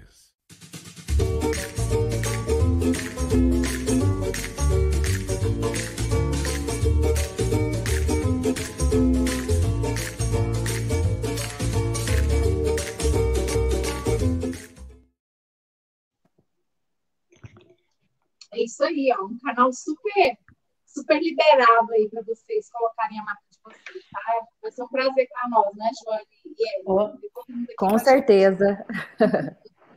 E, aí, dando sequência aqui a, ao nosso programa, é, eu quero aqui, em nome da, do RPS na Veia, né, em nome de nós três aqui, âncoras responsáveis por esse projeto, agradecer a você que está assistindo por N canais, né, pelo YouTube, pelo Facebook, te agradecer pela audiência, por estar aqui é, participando conosco, ajudando a construir né, essa história conosco. E sempre que você for é, deixar um comentário, é, fazer a sua participação, se identificar. É super importante você colocar o nome do seu espécie, seu município, seu estado, porque isso vai ajudar você a ficar mais conhecido aí. Milhares de pessoas veem a live depois no gravado. Então, assim, super legal você fazer isso. Vamos, então, se embora lá se identifique, porque é importante para o seu FPS, é importante para você também como profissional. Rafael, e aí eu vou te fazer uma pergunta aqui em relação a, a, essa questão de quais os riscos de se enxergar de forma segregada a gestão dos ativos financeiros e dos passivos atuariais. A gente sabe que é, tem muito FPS que não se preocupa com isso, né? Verdade, Liliane. E, e, é uma pergunta interessante, eu acho que a gente já foi debatendo né, ao longo do, ao longo da, da, dessa nossa conversa, mas eu entendo assim, um, um grande risco que a gente tem é, ao, ao focar no investimento sem olhar para o passivo, é acabar comprando papéis, títulos que não estejam adequados àquela realidade daquele RPPS especificamente. Como eu comentei, por exemplo, do ponto de vista de duração. Né?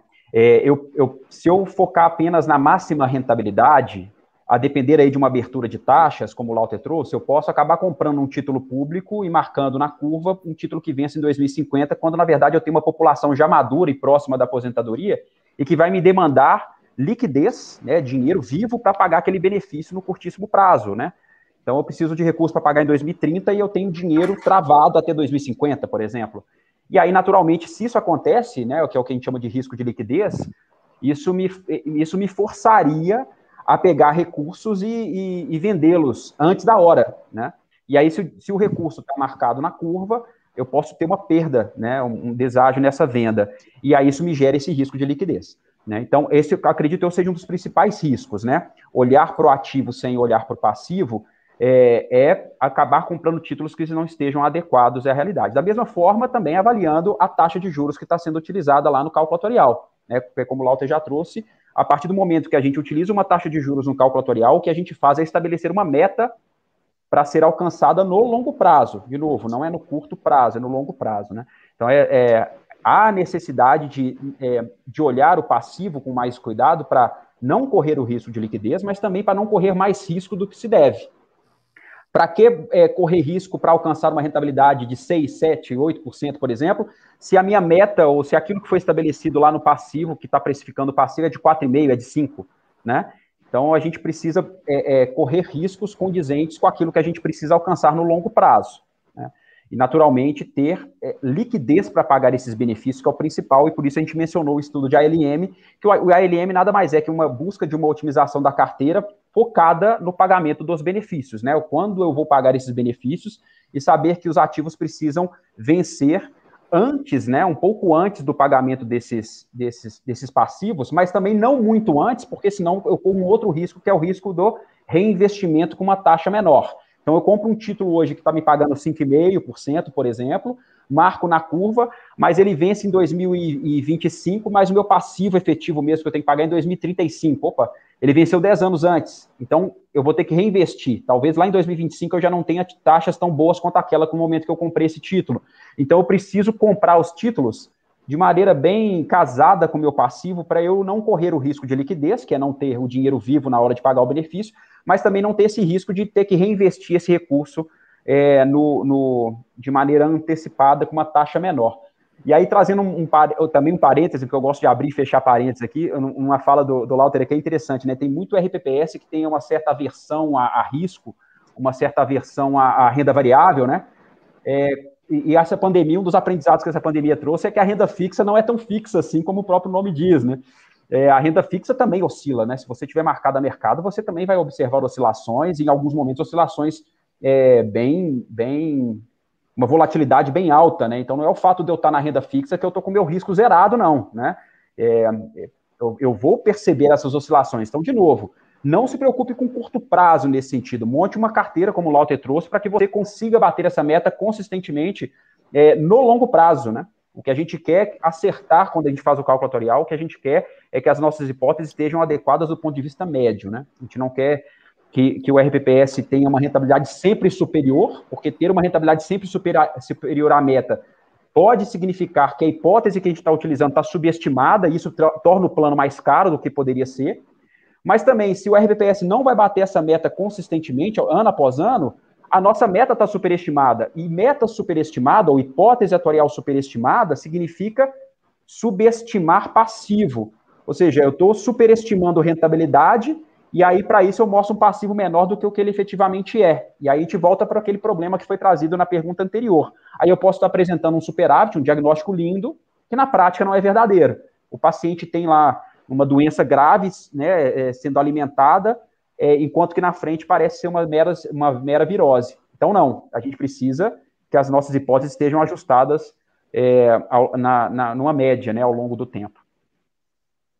Muito bom aproveitando aí que o Rafael falou do, da questão de investimento, né, da montagem de carteira, da renda fixa, né, que muitas vezes não é tão fixa, aí eu volto para o Lauter.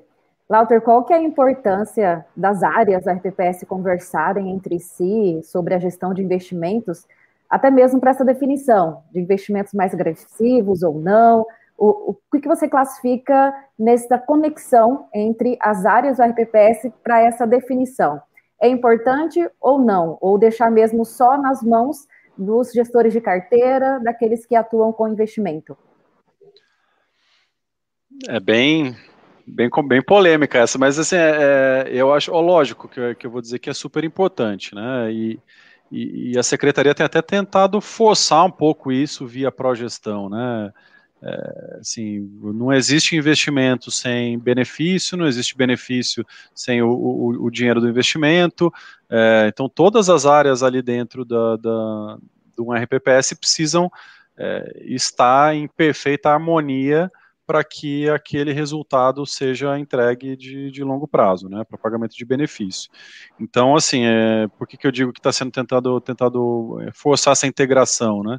Então, quando você monta o progestão, onde as pessoas precisam ter uma qualificação, precisam entender de investimento, participar do comitê, precisa ter um comitê atuante, é, as pessoas precisam ser ligadas ao RPPS, então tudo isso é uma forma de tentar estimular essa conexão entre todas as áreas, né? Então, acho que, assim, é, é, e a gente vê muito isso, né? Quando, quando você tem uma relação de confiança e conhecimento dentro do RPPS, você vê que as coisas funcionam. É, o gestor de investimento, que é com quem a gente mais fala, né? É, a gente vê que ele tem, é, quando, ele, quando ele é suportado pela, pelas outras áreas do RPPS, ele se sente mais confortável a fazer as tomadas de decisão, eventualmente num investimento mais arriscado, né? Porque é, é, quando isso está difundido entre as demais áreas, você toma a decisão em conjunto. Né? Então, ah, eu vou investir, ó, nós temos uma meta atuarial agressiva, uma meta atuarial difícil, o mercado não está da melhor forma esperada, então, putz, a gente vai ter que fazer uma, uma posição aqui com um pouco mais de risco em renda variável, alguma outra coisa. É, é, se ele se sente suportado pelas demais áreas e todos aqueles entendem aquilo que ele está fazendo é por benefício de longo prazo do RPPS, pô, com certeza essa, essa conexão ela fica mais, mais segura e mais fácil, né? É, é, ninguém quer tomar decisão sozinho, né? Então acho que é cada vez mais importante você ter essa, essa relação de confiança. Agora, assim, por outro lado, o que, que a gente precisa, né? A gente precisa que as pessoas se interessem pelo, pelo, pelo investimento também, né? É, e não sejam só participativas em ir à reunião, né? É, pô, é, estudar, entender um pouco como é que funciona o mercado de, de, investimento, entender como é que é a renda fixa, como é a renda variável, como é que ela se comporta. Porque assim, é, é o, o, ser humano, né, não é nem na, só no investimento, vale para tudo na vida, né? Se eu não entendo, eu não quero. Né? Se eu não compreendi aquilo, a minha resposta vai ser sempre não. Então, assim, se a pessoa leva um investimento para um comitê, para um conselho, e aquele conselheiro, ah, o cara não gosta, ele, pô, não, tá, não tá nem aí para aquilo e tal, é, com certeza ele, vai, ele não vai querer, né? E aí quem sofre a consequência é o resultado final do RPPS, é o atuário, é quem não vai pagar a conta lá, lá na frente, né? Então, por isso que essa conexão é super importante entre as áreas, entre os conselhos, comitês, né? Então, acho que assim, é, isso é super, super relevante, né? É, até pegando como exemplo aqui, né? A gente tem na XP a gente tem falado muito, muito, desde o ano passado, né, sobre investimento no exterior, né, e, e pô, é um tema que é super novo para qualquer investidor brasileiro, né, não só o RPPS, né, investimento no exterior no Brasil é uma coisa nova, no modelo que a gente tem hoje, né, antes, antigamente ele era só para quem tinha muito dinheiro, podia abrir uma conta numa corretora lá nos Estados Unidos, aí o cara mandava remessa para lá, isso era super tributado, tinha uma série de regras, depois vieram as BDRs, né? Já, já tem até na legislação da RPPS o fundo de BDR. Hoje o, o, o, mais popular é o investimento no exterior, o fundo IE, né? Que também está ali na, na 3922, a gente tem falado muito sobre isso, que é um veículo aqui no Brasil, super simples, que ele abre uma, uma conta lá fora e vira investidor de uma estratégia já super conhecida, renomada, de gestores super famosos, Morgan Stanley, JP Morgan, outros gestores que a gente tem é, é, é, no mercado como um todo, né? É, e, e, é claro que isso vai gerar dúvida, né? No, no conselho, no comitê, no investidor, né? É, se ele não tiver interesse em tentar dirimir aquilo, né? Aprender, né? Se qualificar, é, a resposta dele vai ser não, não quero. Investimento no exterior é risco há muito risco. Assim, a gente investe no Brasil, né? Que é que, é, que dizem, né? Não sou eu que estou falando, né? A gente lê é, essas piadinhas aí que dos países emergentes a gente é o menos emergente. Né? Então, pô, você vai achar que o risco é você investir é, num, num, numa bolsa americana, numa bolsa na Europa ou em outros países emergentes, né? Então, é, é, quando você aprende, você se sente mais seguro e fala, opa, não, realmente eu tenho uma melhor chance com menos risco de remunerar o meu recurso no investimento no exterior do que numa renda variável local, por exemplo, né?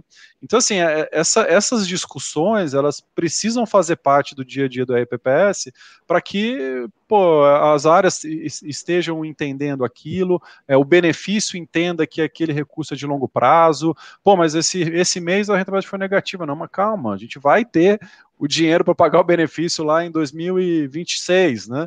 Assim, é, é, é, essas discussões elas têm que estar sempre integradas, né?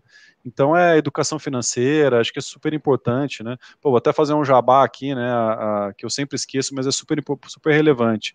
É, a XP tem uma plataforma né, de educação financeira que a gente deve lançar aí na, a gente já tinha, né, com cursos de CPA 10, CPA 20, seja RPPS, e a gente vai ampliar para mais 25 cursos aqui, acho que na semana que vem já está de pé ali para os nossos clientes, cursos gratuitos ali, não só de certificação, mas, pô, como investir em bolsa, investimento para iniciante, vai ter algumas coisas de benefício, Comprev, política de investimento, uma série de, de cursos que são legais que vocês vão poder, que pode oferecer para um conselheiro, para um cara de comitê, é, para qualquer outro interessado dentro da esfera do RPPS, quanto mais gente entender, melhor, né? E acho que a qualificação ela tá, tá acima de tudo, né? Acho que eu falei sobre isso numa revista RPPS também, né, Eliane? Acho que Sim. Acho que é, as coisas elas estão sempre conectadas, né? Acho que a educação financeira está acima de tudo, é, o investimento, o atuário, o benefício. Acho que essa live aqui ela representa muito isso, né? Não só a parte atuarial com investimento, mas como todo RPPS ele precisa se, se conectar, né? Estar conectado. Com certeza. O propósito da, do nosso RPPS na veia de hoje foi completamente cumprido, né? Porque essa era a ideia conectar né, os vários agentes aí dentro do regime próprio. É só a gente que fala pouco, né? Então foi bem tranquilo. São maravilhosos. Não dá trabalho para as âncoras. Não, nenhum. O pessoal só está elogiando aqui. Bem, eles estão vendo também, né? Só tem elogios. É, o pessoal aqui do comentário tá, Tá, para o Túlio agradecer o um abraço aí pro Túlio. Um abraço para a Maria de Fátima, minha vizinha aqui de Santana de Parnaíba.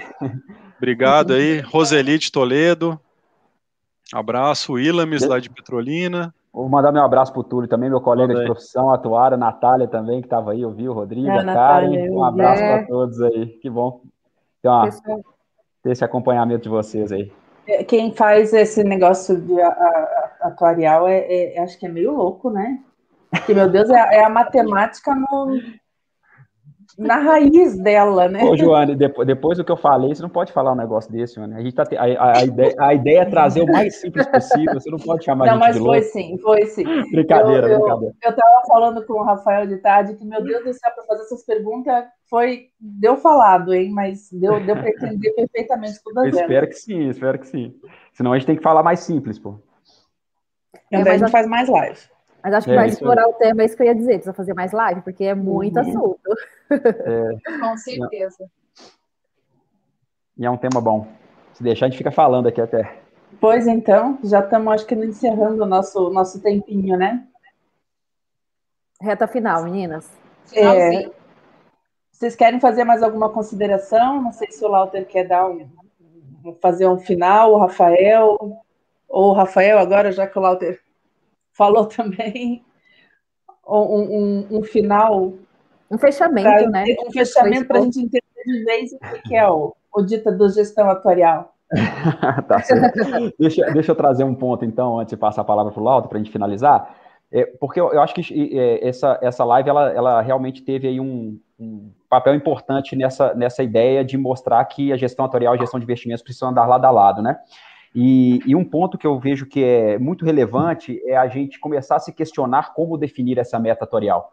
É, que a gente dê um passo a mais, porque a legislação deu um passo a mais. É, a partir do momento que a legislação simplesmente deixa de colocar 6% como sendo uma, uma, uma, taxa máxima, e que todo mundo, no final das contas, utilizava essa taxa máxima, e passa a definir uma taxa parâmetro para cada duração de passivo, ou seja, cada RPPS tem a sua realidade, demográfica, né, é, de maturidade financeira e demográfica.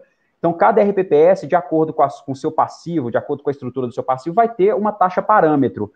Mas essa taxa parâmetro, ela, como o próprio nome já diz, é uma taxa parâmetro. A gente não deve utilizar a taxa parâmetro como uma meta ou como uma hipótese atorial, porque sim, sem se questionar por quê. É, então, para se definir a hipótese que vai ser utilizada na avaliação atorial, é necessário que haja um estudo prévio é necessário que os gestores de investimentos, especialmente lá da, do comitê de investimentos lá da, do RPPS, avaliem a sua carteira junto com a sua assessoria de investimento e identifique quais são as melhores expectativas de rentabilidade para aquela carteira. E essa melhor expectativa, eu diria, seria a melhor meta atuarial a ser estabelecida. Porque, como eu comentei, quando a gente define uma, uma hipótese, seja ela é, mortalidade, invalidez, crescimento salarial e juros também, taxa de juros, a gente está pensando em média em longo prazo. É, então, simplesmente pegar a taxa parâmetro e utilizar cegamente não é o caminho. O caminho é avaliar previamente a melhor meta a ser utilizada, considerando as melhores expectativas de rentabilidade futura. Até porque, como a gente já percebeu ao longo dos últimos anos, anualmente a Secretaria de Previdência vem publicando as suas portarias, e essas portarias que publicam a taxa de juros parâmetro, elas, é, a taxa de juros parâmetro ela é estabelecida considerando a média dos últimos cinco anos da estrutura a termo da taxa de juros, ou seja, ela olha para trás, é um olhar de retrovisor ao longo dos últimos cinco anos para estabelecer a taxa parâmetro para cada RPPS. Então a gente viu o RPPS que estava com uma taxa parâmetro de 5,88 na avaliação atuarial passada, para essa avaliação atuarial já está utilizando 5,4 e provavelmente na próxima avaliação já vai ter uma taxa parâmetro de 5. Ora, se o cálculo atuarial tem que ser estabelecido considerando é, as hipóteses de longo prazo, seria mais interessante do que simplesmente olhar para a taxa parâmetro, que a gente avaliasse a nossa carteira, o quanto nós esperamos rentabilizar. Porque caso contrário, vai começar a acontecer isso. Aquele que utilizava 5,8 caiu para 5,4, agora vai para 5. E lembrando, cada vez que eu reduzo a minha, a minha meta atuarial, a minha hipótese atuarial, eu estou aumentando o meu passivo. Então, o déficit atuarial pode ir elevando ao longo do tempo. Então, é interessante que todas as hipóteses, mas em especial a, de juros, porque é a que mais impacta é, o resultado atuarial, é a hipótese de juros, que ela seja avaliada com um pouco mais de cuidado do que simplesmente vamos utilizar porque a legislação manda utilizar. A legislação não manda, ela te dá um parâmetro.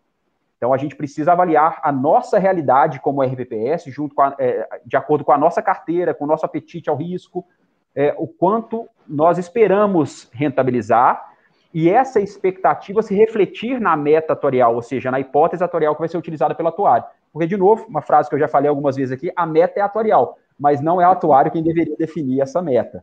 Ele precisa receber muito feedback desse paciente, que é o RPPS, de quais são as suas melhores expectativas para aí sim utilizar isso como sendo a sua, a sua hipótese a ser adotada.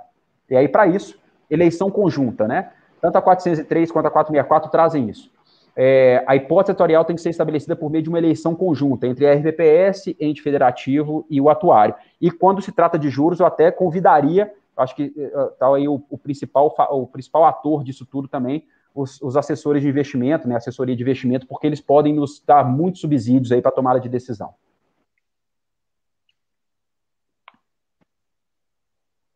Muito que bom. Aula, né? Que aula. e Lauter, você quer dar um, um final aí ou não, eu vou só, vou só agradecer aí o convite de vocês. É, é, como sempre, foi super, super legal, super produtivo. Passou rápido o tempo, já estamos uma hora e quarenta aí. Uhum. Foi super, super produtivo. É, acho que ficou claro é, a importância da, de, de, de, tudo que a gente falou, né, essa integração entre investimento, atuária, acho que o RPS tem que estar tá com isso na cabeça no dia a dia, né, acho que super, super relevante, e, pô, só agradecer também ao Rafael pelo tempo também, por, estar tá compartilhando com a gente aqui a, a, as explanações dele, acho super, super legal, é, agradecer o pessoal que olhou, que assistiu a gente, né, até, até as 9h40, né, numa segunda-feira, agradecer o pessoal que, que nos assistiu, é legal ver o pessoal interessado, né? Os comentários super legais, super positivos também. E, pode dizer que a gente está à disposição, a gente aqui na, na XP é super aberto para ajudar vocês aí a, a, a, qualquer dúvida de investimento que vocês têm, independente de ser cliente ou não, né? A gente, a gente gosta mesmo é de, de, de, de conversar, de interagir, acho que isso é super importante, tá? Então, para acessar a gente também é super fácil, nosso e-mail é rpps.xpi.com.br é, e o nosso canal no YouTube, caso quem esteja vendo pelo YouTube, é XPRPPS. Então, bem, bem fácil aí de achar. Então, obrigado, boa noite a todos aí. Muito obrigada. Posso fazer meu agradecimento também, Joane? Pode. Saindo da parte técnica, agora em agradecimento, também queria agradecer o convite de vocês. Não, né? você já fez sua despedida, cara. Já fiz a minha despedida, ah, já, já, já, gastei minha cota, né? Agradecer o Walter também, satisfação. É muito bom conversar sobre esse assunto, assim, a área de investimento é sempre uma área que, que atrai muito, né? A atenção, então agradecer também, obrigado pelo convite, também fazer o jabá aqui, como o Lauter trouxe, convidar todos que estão aí para conhecer o nosso site, né, lumensatorial.com.br, Inclusive, mencionar que nós disponibilizamos já um curso também, um curso online, está lá disponível no nosso site, que é um curso introdutório, né, de fundamentos atuariais, para quem quer conhecer um pouquinho mais sobre esses conceitos, né, que estão por trás do cálculo atuarial. Então, já tem um curso disponível, em breve a gente vai fazer um lançamento um pouco mais apropriado para ele, mas já está lá disponível para quem quiser acessar todas as informações da empresa e também nos colocar à disposição, né, tanto eu quanto os demais consultores da Lumes, Guilherme, a Karen, que geralmente também participam das, das lives aí na RPPS do Brasil, a gente está sempre à disposição de vocês e contem sempre conosco. E agradecer aí o, a todos que participaram, um abraço especial para os nossos colegas de profissão aí, muitos atuários acompanhando, um grande abraço a todos. O pessoal tá, é, teve alguns comentários de, de vai ter toda semana, façam mais vezes, então assim, para quem está assistindo, esse programa é quinzenal, o próximo é dia 10 de maio, e vai, a gente vai falar sobre Uh, previdência, previdência complementar. complementar. isso. Uhum. Tema bom, então, hein? Tema bom, dá, vou acompanhar, vou acompanhar. Guardamos vocês e todos nós, lá. Nós teremos aqui no dia 10, é, na nossa edição é, sobre Previdência Complementar, a Daniele, do Rio Grande do Sul, né, da, do Previdência Complementar de lá, e o Daniel de Birigui, que é o presidente da FECREG, vai estar é, compartilhando as experiências. Ele tem já uma, uma complementar muito bem implantada já em Birigui, vai vir compartilhar com a gente aqui. Então, a gente espera todo mundo aqui. Todo mundo. Todo mundo. Então, pra, vamos, vamos encerrar o nosso programa? Vamos encerrar. Vamos encerrar, né? Vamos encerrar. Então, eu, eu também agradeço vocês dois e as meninas e todo mundo que que, que participou. a, convido né, quem quiser para seguir a, a, página do Investimentos RPPS, que de vez em quando o Lauter e o Rafael aparecem por lá, né, com as com, com informações. O Lauter não o Lauter, é sim mais a Infomoney que eu trago para investimentos ali, né? E o Rafael, o pessoal da Lumes também eu fico de vez em quando pegando conteúdo. Mas sigam o Investimentos RPPS, acessem a página também do Investimentos RPPS para ficar por dentro do mercado financeiro. Pessoal, também quero agradecer a participação do Rafael, do Lauter, que abrilhantou né, a nossa noite com o show, dando aula aí sobre gestão atuarial e investimento. Acho que todos ficaram muito satisfeitos de acompanhar e participar. É sempre uma satisfação recebê-los e debater um tema de extrema relevância para o RPPS. Também quero deixar aqui as minhas redes sociais para quem quiser seguir, né? Instagram, Facebook, Elida Jerônimo. É, e também ficar à disposição para debater e falar mais do assunto. E eu digo sempre que a minha missão é compartilhar conhecimento, trocar experiências, RPPS mais conectado. Acho que essa troca é muito importante entre profissionais, entre colegas, entre a RPPS, que é um tema apaixonante e um tema uhum. vasto e muito amplo, né? E todo debate agrega muito, você cresce, né, em conhecimento, isso que é importante, acho que essa que é a essência de nós estarmos aqui numa segunda-feira à noite debatendo sobre RPPS. É muito legal. Muito obrigada a todos vocês pela participação. E estaremos aqui de volta no dia 10 de maio para falar de Previdência Complementar. Estão todos convidados. Ah, e agradecer também todos os participantes, né, que estiveram aqui conosco, participaram do bate-papo.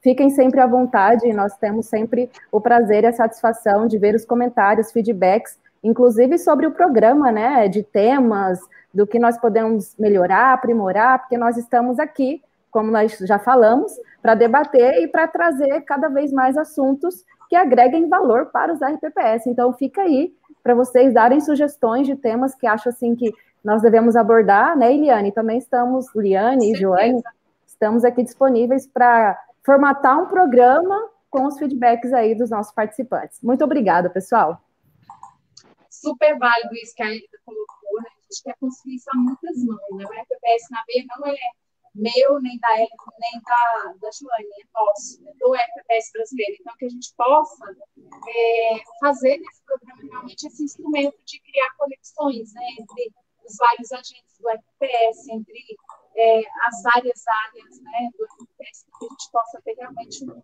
sistema cada vez mais forte, cada vez mais consolidado. Esse é o nosso propósito.